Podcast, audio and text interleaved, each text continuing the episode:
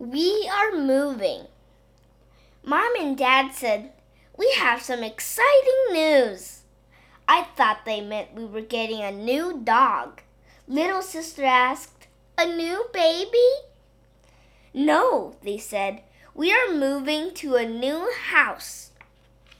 That is horrible news, I said. Little sister screamed and ran to her room. At dinner, Mom and Dad tried to cheer us up. It didn't work. I will miss my room. The backyard will not be the same. Where will we put the rope swing and the sandbox? I wonder, can I take my tree house? I will have different and strange neighbors. They might even be monsters. Maybe there won't be any of my friends nearby.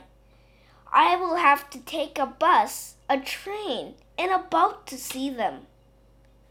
What if I have to go to a new school full of bullies and a really mean teacher? Oh no, I think. Mom and Dad began cleaning out the house and garage.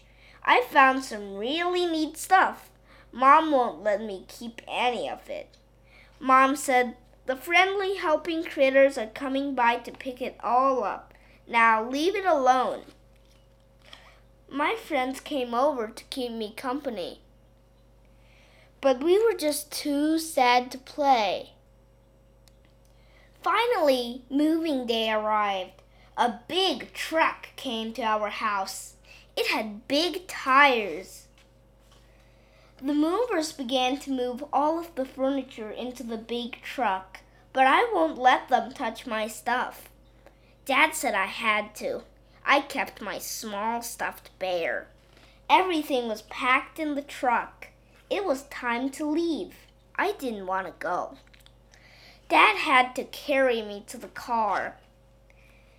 We drove into the driveway of the new house. It was even near my school. Friends were waiting in front when we drove up. The house and yard were great. Sometimes moving is not so bad after all.